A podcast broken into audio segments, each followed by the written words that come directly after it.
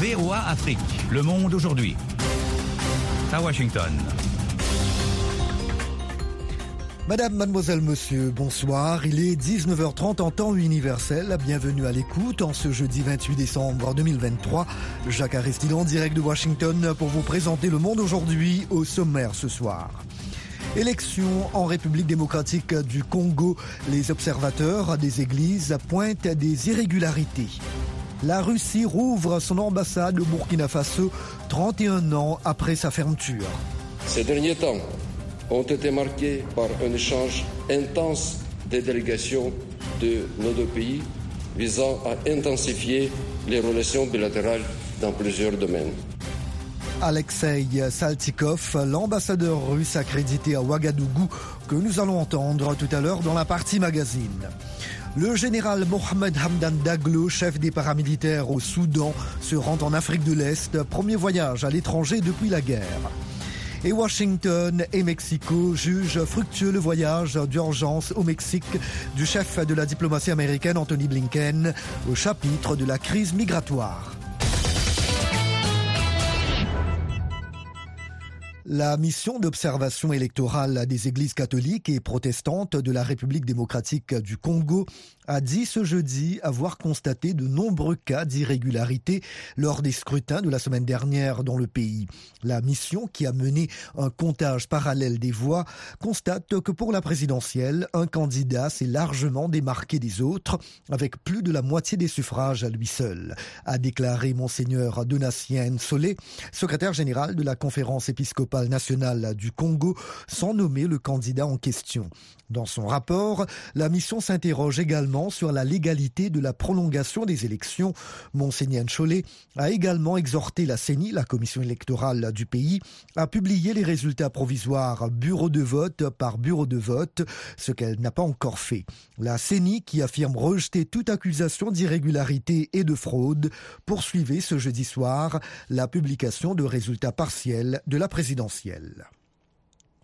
Au Tchad, la Cour suprême a définitivement validé ce jeudi les résultats du référendum pour une nouvelle constitution tenue par la junte au pouvoir depuis deux ans et demi dans le pays, une étape clé qui doit ouvrir la voie à des élections à la fin de l'année prochaine. D'après les résultats définitifs, le oui l'a emporté avec 85,90% des voix, tandis que le non a obtenu 14,10% des suffrages, avec un taux de participation qui s'élève à 62,8% a indiqué le président de la Cour suprême. Pour des détracteurs, le résultat de ce scrutin s'apparente à un plébiscite destiné à préparer l'élection du général Mahamat Idriss Debitnou, le président de transition.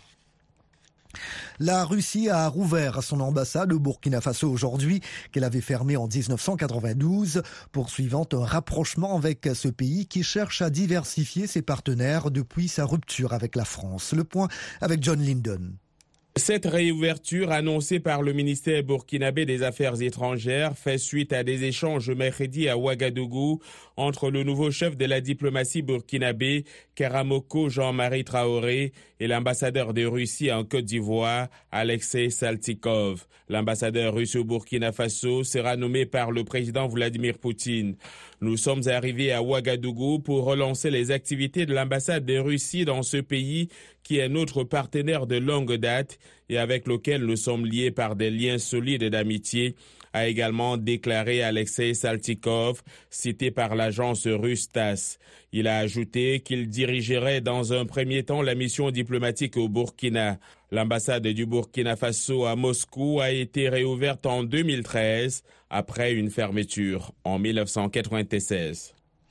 Au Sénégal, le Conseil constitutionnel a réceptionné 93 dossiers de candidature à la présidentielle de février 2024 avant la date limite de dépôt qui a expiré mardi à minuit, indique le quotidien public Le Soleil. Au total, le Conseil constitutionnel a enregistré 70 dossiers et 23 sont en attente d'enregistrement, les mandataires concernés étant dans l'enceinte du siège des sept sages avant leur limite, souligne le journal. Sauf désistement, l'élection présidentielle pourrait enregistrer 93 candidats, poursuit-il. La Côte d'Ivoire va livrer 50 millions de litres d'essence par mois à la Guinée après l'explosion et l'incendie à Conakry du principal dépôt de carburant de ce pays. Les détails avec Yacouba Ouedraogo. L'annonce a été faite à la télévision ivoirienne sans préciser la durée de cette aide. Le ministre guinéen de l'économie, Moussa Sissé, s'est entretenu hier à Abidjan avec le ministre ivoirien du pétrole, Mamadou Sangafoa Koulibaly. Samedi, le gouvernement guinéen a annoncé la reprise de la distribution d'essence en la rationnant 25 litres par véhicule, 5 litres par moto et tricycle, avec l'interdiction de servir des bidons. La population était privée d'essence sur l'ensemble du territoire depuis l'explosion et l'incendie qui a entraîné la paralysie d'une grande partie de l'économie. La semaine dernière, des manifestations dans plusieurs localités ont parfois tourné à l'affrontement entre des groupes de jeunes réclamant de l'essence et les forces de sécurité. Le gouvernement a annoncé hier que l'incendie est complètement éteint.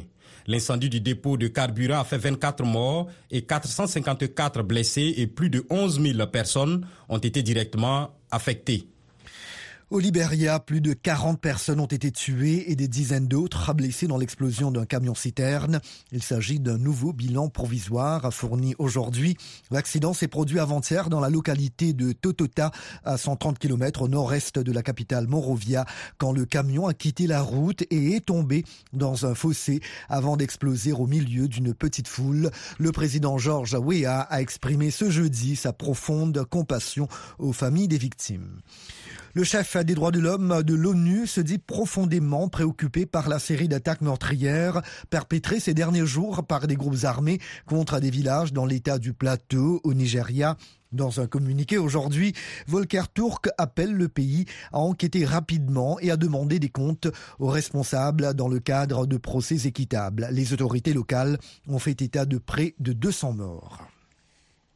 Le général Mohamed Hamdan Daglo, le chef des paramilitaires en guerre contre l'armée au Soudan, est arrivé en Éthiopie aujourd'hui, au lendemain d'une visite en Ouganda. Il s'agit de ses premiers voyages officiels à l'étranger depuis le début du conflit. Les précisions avec Nanit Talani. Le premier ministre éthiopien Abiy Ahmed a déclaré avoir reçu M. Daglo et sa délégation pour une discussion sur la garantie de la paix et de la stabilité au Soudan en publiant des photos des deux hommes assis autour d'une table. Nous avons discuté de la nécessité de mettre rapidement fin à cette guerre et de la meilleure façon de soulager les difficultés du peuple soudanais, a déclaré Mohamed Hamdam Daglo, alias Emeti. M. Daglo devrait ensuite se rendre au Kenya pour tenter de rallier les États membres de l'IGAD, composé de huit pays d'Afrique de l'Est. Il doit se rendre ensuite à Djibouti où il doit rencontrer le général Abdel Fattah al-Bourhan, son grand rival qu'il n'a jamais vu depuis le début de la guerre au Soudan. M. Daglo a été reçu hier par le président ougandais Yoweri Museveni. Il dit avoir présenté sa vision d'engager des négociations, de cesser les hostilités et de reconstruire l'État soudanais sur des fondations nouvelles et justes. De précédentes tentatives de médiation n'ont abouti qu'à des trêves qui n'ont jamais été respectées. VOA Afrique, à Washington, vous êtes à l'écoute du monde aujourd'hui. L'armée israélienne a de nouveau bombardé ce jeudi la bande de Gaza. Davantage avec Alexandrine Rolognon. L'armée israélienne dit poursuivre jeudi ses opérations à Khan Younes, qu'elle considère comme un important bastion du Hamas et dans les camps de réfugiés du centre du territoire, qui abrite aussi de nombreux déplacés. Le ministère de la Santé du Hamas a annoncé que 210 personnes, dont des familles entières, avaient été tuées en 24 heures par des frappes israéliennes. La population de Gaza est en grand danger, a averti hier l'Organisation mondiale de la santé Selon l'OMS, la faim et le désespoir s'aggravent dans le territoire, soumis à un siège total depuis le 9 octobre. L'aide humanitaire dont l'entrée à Gaza est contrôlée par Israël n'arrive qu'en quantité limitée.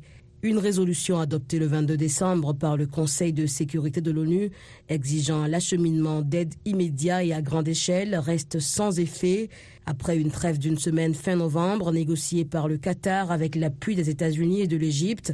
Les efforts pour parvenir à une nouvelle pause dans les combats sont restés vains. Le Mexique et les États-Unis déclarent que le voyage d'urgence hier à Mexico du chef de la diplomatie américaine Anthony Blinken a permis des avancées pour gérer la crise migratoire au moment où les deux pays s'apprêtent à entrer dans une année électorale. Le Mexique et les États-Unis réaffirment leurs engagements partagés quant à une migration ordonnée, humanitaire et régulière, a indiqué un communiqué du ministère mexicain des Relations extérieures ce jeudi au lendemain de la rencontre. Voilà pour le journal. Sans plus tarder, un condensé des nouvelles économiques, il est l'heure de la Minute Éco avec Nanit Talani. Le Togo diminue presque de moitié la taxe sur les frais des opérations de transfert d'argent réalisées via la téléphonie mobile en introduisant une taxe unique qui sera la seule applicable aux transactions de mobile money à partir du 1er janvier 2024 ce qui met fin à l'application de la TVA qui était en partie en vigueur sur les transactions financières électroniques. C'est ce qui ressort de la loi des finances 2024 que le Parlement togolais vient d'adopter. La Banque mondiale a appuyé un financement de 80 millions de dollars pour appuyer des politiques de développement en faveur du Congo-Brazzaville. Ces fonds serviront à soutenir les efforts de réforme entrepris par les autorités pour renforcer la mobilisation des recettes et la gestion des finances publiques et créer des conditions plus propices à une croissance inclusive et durable. Le but est d'améliorer la situation budgétaire et la gouvernance du pays tout en diversifiant l'économie. Pour terminer, la société minière multinationale britannique anglo-américaine se prépare à geler ses dépenses de croissance et à étendre les suppressions d'emplois en Afrique du Sud, ouvrant la voie à la fermeture de certaines mines de platine à coût élevé, selon des sources proches du dossier.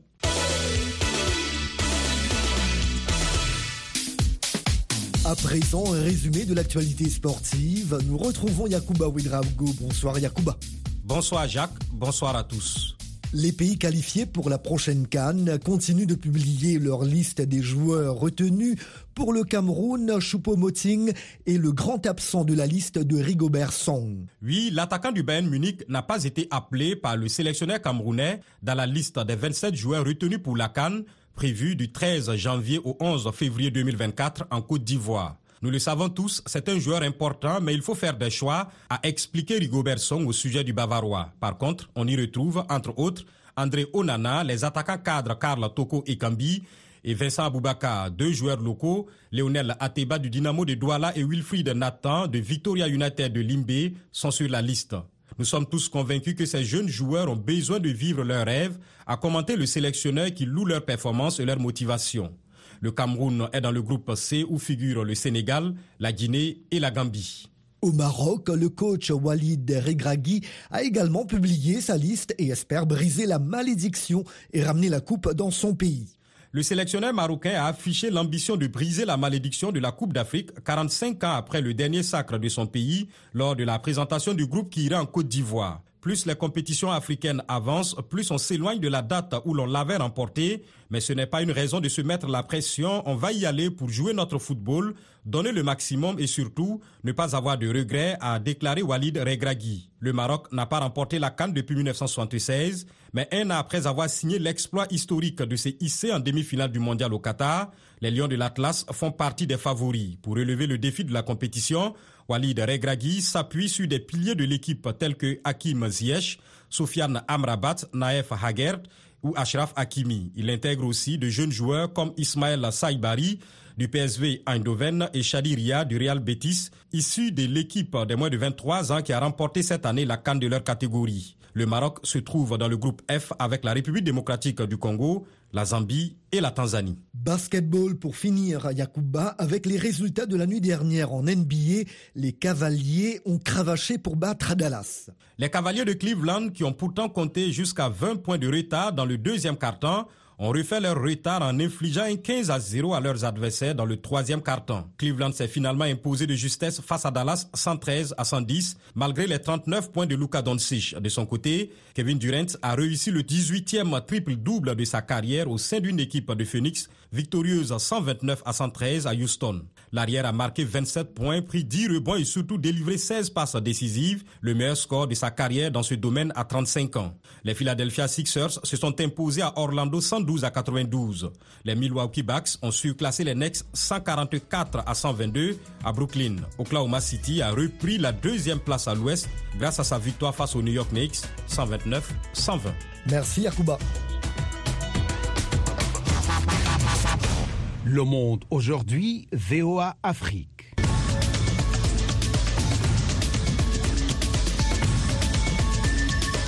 Il est l'heure maintenant de passer à notre tranche magazine dans le monde aujourd'hui. Jacques Aresti toujours avec vous en ce jeudi 28 décembre 2023. Merci de votre fidélité à VOA Afrique. Retour au Burkina Faso où la Russie a rouvert à son ambassade aujourd'hui. La représentation diplomatique était fermée pendant 31 ans. Les deux pays comptent ainsi raffermir leurs relations dans divers domaines. De Ouagadougou, le reportage de notre correspondant Lamine Traoré. L'ambassade de la Russie au Burkina Faso est désormais fonctionnelle. Un moment historique. L'enclave diplomatique a été fermée en 1992. Depuis l'arrivée des militaires au pouvoir, Ouagadougou s'est rapproché de Moscou en s'éloignant de l'ancienne puissance coloniale, la France. La Russie dit être prête à accompagner le pays dans son développement. Alexei Saltikov, ambassadeur de la Russie au Burkina Faso. Ces derniers temps ont été marqués par un échange intense des délégations de nos deux pays visant à intensifier les relations bilatérales dans plusieurs domaines. Nous sommes déterminés à élargir la coopération dans le domaine commercial et économique et nous espérons que les partenaires burkinabés élargiront progressivement la gamme des produits achetés en Russie, notamment des machines agricoles et des engrais minéraux, ainsi que des équipements pour l'industrie minière. La Russie continuera à fournir une assistance au Burkina Faso pour la formation des spécialistes et des cadres nationaux, civils et militaires. Un nouveau pas dans les relations entre le Burkina et la Russie vient d'être franchi selon Karamoko Jean-Marie Traoré, ministre des Affaires étrangères du Burkina. La présente reprise des activités de l'ambassade résidente de la Fédération de Russie à Ouagadougou consacre un nouveau tournant marqué par l'excellence des relations entre nos deux États et porté par une amitié et une solidarité forte, porteuse d'espoir. Et la présente réouverture vient donc parachever un processus de rapprochement entre nos deux pays et ouvre une ère nouvelle dans leur coopération pour le bonheur de leurs peuples respectifs. Je demeure convaincu que la proximité à tout point de vue entre les deux États qu'engendre cette réouverture permettra d'offrir plus d'opportunités aux différents acteurs, tant économiques que politiques, La Russie dit être prête à fournir de l'assistance éventuelle au Burkina Faso et à construire des relations égales et mutuellement bénéfiques à long terme. Le pays a annoncé ce jeudi l'arrivée de 25 000 tonnes de blé à titre d'aide humanitaire d'urgence. La Russie restera un fournisseur fiable des produits agricoles et continuera à s'ouvrir aux États qui en feront la demande, a précisé son ambassadeur. Lamine Traoré, Ouagadougou, VO Afrique. Vous êtes bien sur VOA Afrique, 24 heures sur 24 au Burkina Faso, à Ouagadougou sur le 102.4 FM. En République démocratique du Congo, l'Association des correspondants de la presse internationale dénonce des actes de stigmatisation et d'agression physique visant ses membres des actes perpétrés, selon elle, par des groupes de militants proches du parti au pouvoir. Les journalistes membres de cette association ont rencontré aujourd'hui à Kinshasa le ministre de la Communication et porte-parole du gouvernement pour demander davantage de sécurité dans leur travail. Eric Kamanirakiza a joint la journaliste Marthe Bouswandolé, basée dans la capitale congolaise. Nous lui avons exprimé nos inquiétudes par rapport à cette situation, par rapport à la stigmatisation dont fait l'objet euh, des journalistes de la presse euh, étrangère euh, dans le pays et plus particulièrement à Kinshasa. Et nous lui avons demandé de nous sécuriser et que nous devrions faire notre travail normalement, besoin de se sentir en sécurité et de dire que nous, comme journalistes, nous ne faisons que notre travail. Nous ne sommes pas membres d'un parti politique, nous ne sommes pas euh, de pro-pouvoir ou pro-opposition, mais nous sommes juste des journalistes et que nous puissions avoir la possibilité de travailler normalement. Est-ce que les journalistes internationaux sont ciblés à cause d'un mouvement spontané? Est-ce que vous avez identifié des sources de, de ces menaces? Euh, Nous ne savons pas s'il y a des gens derrière ces groupes, mais euh, une chose est vraie, que quand les journalistes euh, de la presse internationale euh, descendent sur le terrain avec euh, ou les matériels ou les, noms des médias est mentionné, on sent ces menaces. Les gens qui disent que vous êtes vendus, vous travaillez pour les comptes des impérialistes. Voilà, ça c'est ça c'est un fait et ça s'est dit que ce soit par certains officiels ou euh, par euh, des militants. Donc euh, ça, ça s'est dit, des médias étrangers, vous travaillez contre le pouvoir, vous n'aimez pas le pouvoir, et c'est cela. Et même quand notre collègue qui a été tabassé le jour euh, du vote. C'est ça qu'on lui a dit. Ils estiment que nous sommes contre le pouvoir, alors que ce n'est pas le cas. Nous faisons juste, nous montrons ce que nous voyons. Nous, nous sommes là pour travailler sur les faits, pour euh, juste transmettre ce qui est vu. S'il y a une manifestation, nous disons qu'il y a une manifestation. Si la police a empêché euh, des militants d'un camp politique de sortir dans la rue, nous disons que bon, la police était là et puis que les gens été empêchés de sortir. C'est cela. Est-ce qu'il y a eu des sanctions contre des agresseurs de votre collègue Y a-t-il eu des interpellations? À ma connaissance, non.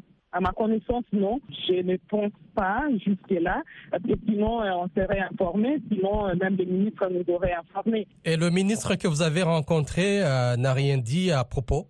Il nous a dit que c'est lui, c'est lui qui avait dépêché son directeur de cabinet pour aller sortir notre collègue de là où il se trouvait il s'est impliqué euh, personnellement parce qu'il trouvait que ce n'était pas normal qu'un journaliste soit attaqué dans les cadres de l'exercice euh, de son métier. Après cette rencontre avec le ministre de la Communication, est-ce que vous êtes rassuré? Nous faisons confiance, mais en même temps, nous disons que euh, nous allons voir et nous avions aussi insisté sur le fait que les journalistes, que ce soit des journalistes congolais ou étrangers, que ce soit des journalistes africains ou occidentaux, et qu'on puisse avoir la peau noire ou qu'on puisse euh, être euh, d'une autre race, que tout le monde soit rassuré que tous nous sommes des journalistes et nous ne faisons que notre travail.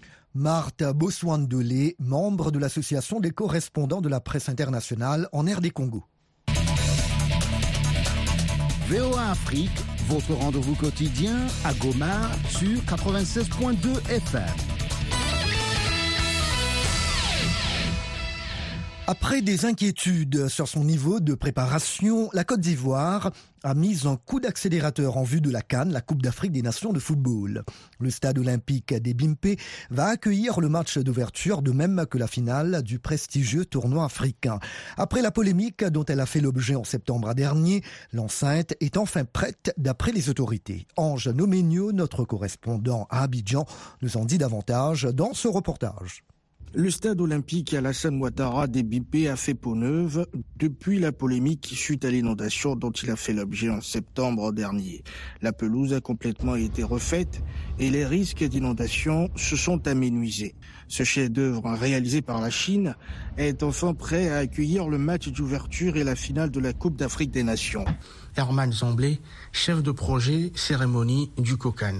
On a dit qu'aujourd'hui, on a un stade euh, de 60 places, le stade des BMP. Vous savez tous comme moi qu'il y a eu tous ces travaux de, de mise en conformité avec la CAF. Donc aujourd'hui, on a un stade moderne qui nous permet de faire une euh, belle cérémonie à travers sa configuration. Nous, sur le plan technique, ce qu'on a vu au niveau de la lumière automobile, ce sont, ce sont des éléments qu'il faut mettre euh, à notre avantage pour pouvoir offrir cette belle cérémonie. les techniciens sont venus, ils ont appris et donc euh, aujourd'hui, il faut dire que c'est un stade qui nous convient pour faire cette cérémonie. Le stade des Bimpe est inauguré le 3 octobre 2020 en présence du président ivoirien Alassane Ouattara, des membres du gouvernement et de l'ambassadeur de Chine en Côte d'Ivoire. Il a une capacité de 60 000 places et est construit par le Beijing Institute Architectural Design. Aujourd'hui, il faut le dire, les six stades de compétition ont reçu l'honorisation de la CAF et cela montre combien de fois l'État de Côte d'Ivoire s'est battu pour une mise à niveau de ces infrastructures-là afin d'offrir au monde entier une belle carte. En novembre 2021, le stade des Bimpe a dû fermer pour changer intégralement la pelouse qui posait des problèmes sérieux, notamment des risques de blessures pour les joueurs. Une fois résolu, s'en est suivi la polémique sur l'inondation. Certains analystes estiment que ces problèmes auraient pu être évités si le pays avait fait appel à l'expertise africaine. Akuto Apedje Roland Komou, architecte urbaniste. Nous avons des techniciens, des personnes qui sont à même de, bien calculer, de, bien concevoir les infrastructures dans nos pays, dans nos villes. Ce serait bien d'intégrer ces personnes-là dans les équipes pluridisciplinaires qui, qui, conçoivent ces infrastructures pour que même quand après il y a des, des soucis comme ce qui s'est passé, on ait rapidement la possibilité de, de, remédier à ces problèmes. Le stade olympique des Bimpe est situé à 25 km dans le nord d'Abidjan. Fruit de la coopération sino-ivoirienne, ce stade est une enceinte polyvalente pouvant accueillir des compétitions de football, de rugby et d'athlétisme. Ange Bijounomeyan pour VOA Afrique Abidjan. Abidjan, Côte d'Ivoire, 99 FM, VOA Afrique, 24h sur 24. Le président mexicain Andrés Manuel López Obrador a fait état d'importants accords avec Washington sur la question migratoire. C'était hier au cours d'un voyage à Mexico du secrétaire d'État américain Anthony Blinken et de son collègue chargé de la sécurité nationale Alejandro Mayorkas. Le nombre record de traversées à la frontière sud des États-Unis a motivé cette visite. Au même moment, des milliers de migrants dans une caravane traverse le Mexique en direction du territoire américain. C'est un reportage de Veronica Villafanier et Javier Regar dans la capitale mexicaine avec le récit d'Abdouramanzia. Des milliers de migrants déterminés à se rendre aux États-Unis ont passé Noël sur les routes et sentiers en direction de la frontière entre les États-Unis et le Mexique. Originaires principalement d'Amérique centrale et d'Amérique du Sud, ils s'étaient rassemblés depuis des mois à Tapachula, une ville de l'État de Chiapas au sud-est du Mexique, près de la frontière avec le Guatemala. C'était le point de départ de la caravane vers le nord. Rosa Alegria vient du Salvador. Il y a des enfants et des femmes ici avec des ampoules aux pieds et déshydratés. C'est dur, c'est dur de réaliser le rêve américain. Ce que nous voulons, c'est que le gouvernement nous donne au moins la permission de traverser. Selon les autorités de l'État mexicain de Chiapas, environ 10 000 migrants, dont des enfants, se trouvent dans la caravane. Les migrants affirment qu'ils n'ont pas d'argent pour payer leur visa ou pour payer des passeurs. Alejandrina Corso est migrante originaire du Honduras. Je n'ai pas un seul centime et personne ne m'a donné un seul morceau de nourriture. Mais je suis déterminée. Je ne vais pas abandonner jusqu'à ce que j'arrive à la frontière. Luis Villagran, directeur du Centre pour la dignité humaine, s'est joint à la caravane des migrants. Nous demandons seulement ce qui est légal, la délivrance des documents nécessaires pour entrer légalement dans le pays. La caravane a entrepris son périple quelques jours avant une réunion entre une délégation américaine de haut niveau et le président mexicain. À l'issue de la réunion mercredi entre le président Manuel López Obrador et la délégation américaine conduite par le chef de la diplomatie américaine, Anthony Blinken, les deux parties parlent d'avancer sur la crise migratoire. Le président mexicain Manuel López Obrador plaide pour davantage d'aide américaine au développement en faveur des pays de la région. Les États-Unis devraient accorder plus de soutien et c'est ce que le Congrès devrait proposer, avec tout le respect que je lui dois, comme l'autorisation de ressources pour la coopération et le soutien aux populations pauvres d'Amérique latine et de la Caraïbe. En moyenne, quelques 10 000 migrants sont appréhendés chaque jour par les gardes frontières américains à la frontière avec le Mexique ce mois de décembre. Et voilà, le monde aujourd'hui prend fin ici. La mise en onde a été assurée par Joselle Morissin. L'actualité se poursuit sur nos ondes et sur voafrique.com. Merci, chers amis fidèles de la VOA, de nous avoir accueillis chez vous, Jacques Aristide, dans la capitale américaine. Toute l'équipe se joint à moi pour vous souhaiter de très belles fêtes de fin d'année. À très bientôt. Au revoir.